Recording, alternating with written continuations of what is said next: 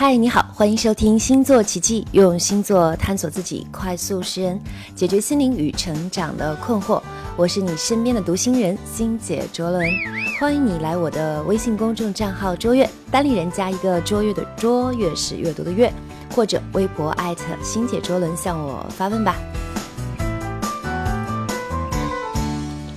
最近啊，欣姐在回答问题的时候碰见了一个很有意思的话题。啊，她是这么说的哈，我如何能够让自己既拥有好人缘，又不让别人看起来我很花心呢？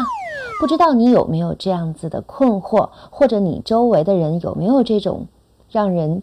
恨的人哈？有这样一种情况的人呢，基本表现就是我的异性缘很好，但是外人呢却总是说我花心，我该不该去回应、去解释，或者干脆回他一句“你就是羡慕、嫉妒、恨”？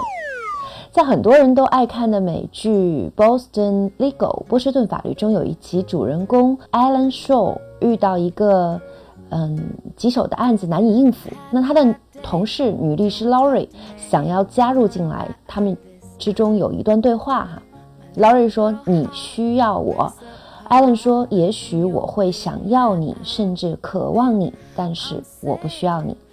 他们讨论的是工作，而在两性关系中恰恰相反，两性关系最基本的动力是来自于彼此的吸引，也就是想要对方，甚至渴望对方，而不是需要对方。一个有异性缘的人，恰恰表明了他基于性的吸引力非常的高。谈到性吸引力，首先大家可能非常关注的一件事情，就是如何评估你对一个人的吸引力。我觉得我们对于一个人的吸引力得分，可以分为两个因素。第一个是初始得分，也就是在没有互动之前，凭借初始印象的感觉。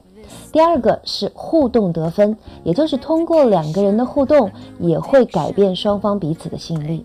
首先呢，让我们先从初始得分开始。需要指出的是，呃，人的这样一个性心理的过程，其实是一个相当复杂的过程哈。所以这里边我说的是只是普遍现象，每个个体都可能拥有自己的独特之处。一会儿呢，我也会通过星星座来帮助大家了解更个体的情况。呃，另外呢，由于男性和女性对于性吸引力的感知是非常的大的哈，那所以我们也需要分开讨论。通常的情况下，在初始阶段，如果一个男性能够吸引到比较多的女性，往往他会具备如下的因素至少之一：第一，财富；第二，权力；第三，名声；第四，外观。第五，专一性；第六，特定的个性。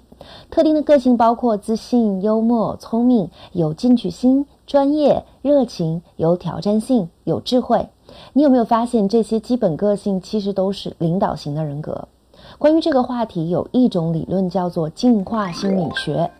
这个学说认为，人类因为从长期进化的角度来看，女性是需要养育小孩的，而男性的精子数量比较多，女性的卵子每个月只有一个。从生存的角度来看，最终女性的择偶心理偏向于去寻找养育者，而在古代往往是领导者。嗯，它就类似于，比如说一个生物群中的头领哈，有更多的养育资源。所以，女性择偶的本能呢，就趋向于寻找领导者，例如有实力、有自信，在社会关系中处于领导地位的男性。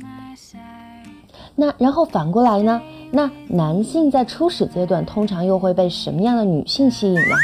前面已经谈到过，独立、自信、聪明、幽默感这些东西，其实无论是男生还是女生，对于高层次的异性都是很大的吸引力。不过回到基础，貌似整体上男性对于女性的感觉和外观的因素影响还是很大的，而普遍容易吸引男性的外貌特征是肤白貌美、胸大腰细、臀大腿长，而性格特征呢，貌似温柔贤惠、懂事、懂自己这样的因素，对于诸多的男性都还是比较有吸引力的。那真的就是涉及到进化心理学了。进化心理学认为啊，雄性在择偶中关注的是繁衍后代，长期以往，他们养成的择偶本能有助于筛选出能够去繁衍和养育高质量后代的雄性。例如，胸大意味着哺乳能力强，五官端正意味着基本没有病，等等，其实就朝着这个方向形成了基本的本能。不过话又说到这儿，难道没有上面的那些生物的特征，我们就没有办法让人喜欢和迷恋了吗？其实，一个人层次越高，通常生物本能在他决策中占据的分量就会越低。就像一流的政治家也有情绪，但不会因为情绪就冲动做出决策。反过来，越是底层的人，往往是会容易被情绪支配的，所以很容易被别人当猴耍。一个人如果把进化心理学当作是择偶圣经，往往吸引的其实是。生物本能比较严重的人，这样的人往往在社会中就处于比较低的层次。例如，女性将自己往交配生育工具的方向来发展，也就是吸引来在意这个的男性，这本身其实就是一件挺不靠谱的事。有句话我觉得说的特别好，就是聪慧是新时代的性感。在今天，针对女性的美容、健身行业都非常的发达，所以对于大多数女性来讲，只要不懒，愿意努力，把自己收拾的让人看着顺眼，而且还有一定的吸引力，其实是没问题的。但反过来，如何变得聪明、有趣、有热情，而且懂男人，这个问题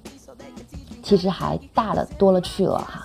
接下来，我们就来再谈一谈一个人的吸引力得分中的第二项，也就是第二条互动得分。通过两个人的互动，也会改变双方彼此的吸引力啊，这样一条。那刚才我们谈到的两性吸引力的普遍因素，尤其是那些外观或者可以观察到的外部条件的因素，往往对于初始得分的影响很大，也就是两人刚开始接触的时候。然而，一旦当双方开始接触，互动的得分就会扮演改变性吸引力的核心角色了。所以，有些男生或者女性在一开始没有接触或者初步接触的时候，对异性都有比较大的吸引力。然而呢，继续交往下去却容易让人丧失接触的兴趣。嗯，这里面呢，除了明显的缺陷，比如严重的性格问题，哈，大部分的原因是因为互动乏力而导致的性吸引力的急剧下降。反过来，有一些初始得分比较平常，嗯，比如说外貌并不是那么吸引人，但是他们却有很高的互动能力，那最终呢，也能够创造出非常强烈的吸引力。那么，如何在互动中创造出强烈的吸引力呢？在两性之间产生互动吸引力的有一个基本的手段，就是调情，而会调情的人，恰恰是给花心做了一个底座的。所以说到这儿，不知道你有没有了点思路哈？异性缘强调的是对异性的基础吸引力，那它基本上是以别人评价你的客观因素为前提，而花心呢，则更倾向于在调情这件事上能力非凡，而基本上是以你主观因素和技能为前提。所以花心的人一般也可以对一对二对三对四。那其实经常被认为花心的形态有以下几种。第一个是双子式的好奇型调情，其实呢也不是花心，只是喜欢多和别人接触，多吸收新鲜的资讯，对每种类型的人都好奇。这种类型的人容易让人觉得像只花蝴蝶在花丛中飞来飞去，而且从来不做过多的停留。第二种呢是天秤座，天秤式的社交型调情。那他们只是喜欢别人围绕的感觉，所以呢，他们本身就会向外界去释放善意，并且对于和自己表示好感的人呢，通通会保持友好的关系，不拒绝不是因为我喜欢你，而是因为我喜欢你喜欢我。第三个就是射手式的热情型调情，他们也许只是精力比较旺盛，对所有人都非常热情，而且他们喜欢追求自由，让人感觉非常的 open。所以朋友都是各式各样的，大小男女、黑道白道都通吃。那他们又大大咧咧的，嗯，比如说什么男女授受不亲啊等这样一些教条和规矩，在他们眼里都通通无效，所以也会让人觉得还是挺花心的。最后一种就是双鱼式的暧昧型调情，这一类型的人呢，感情的界限自身就是比较模糊，不表态也不拒绝。渴望很多的疼爱和保护，那他就需要很多很多的安全感。那他们也不知道自己喜欢谁，应该怎么选择。那他们只是知道，如果没有人爱和保护，就会活不下去。所以谁来爱，多少人爱都无所谓，只要我们感到安全。那在这里我要澄清一下哈，我们这里说的这四个星座形式的花心，并不是指这四个星座，而是指这四种类型。不管你是什么星座，如果你有以上四种类型的特质，那么很容易被认为是花心的。虽然可能你只是喜欢和不同的人交流，或者喜欢结交各式各样的朋友，又或者对谁都一样好而已，那你可能会觉得委屈。人缘好有错吗？最后，我们就切个题：如何真的让一个人长久的迷恋你？那我觉得至少有两点非常的重要。第一个就是要有异性缘，也就是你摆在那儿就惹人喜欢的能力；另外一个就是以不花心为目的的调情技能。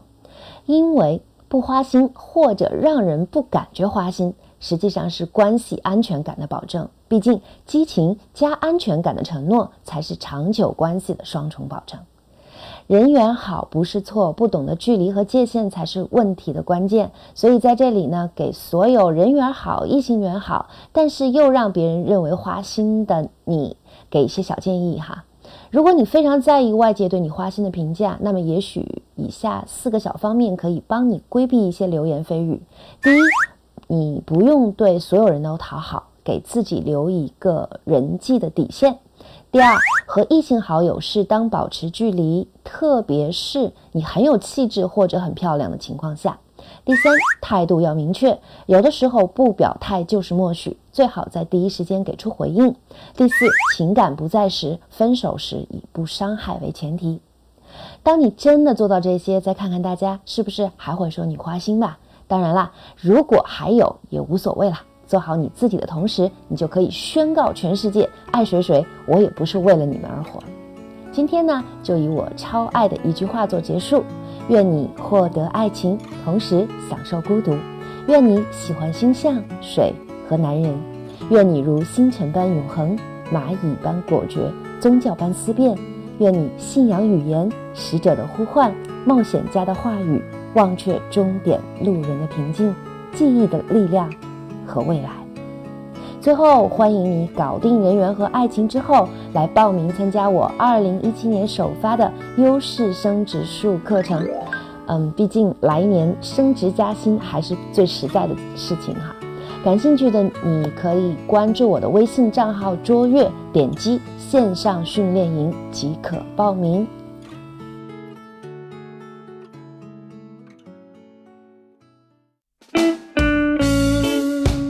星座奇迹，用星座探索自己，快速识人，解决心灵与成长的困惑。如果你想得到关于个人更准确的星星讯息，或者你想要了解关于星盘更深入的分析和解读，欢迎你来我的微信公众账号“卓越”或者微博“艾特星姐卓伦”向我发问吧。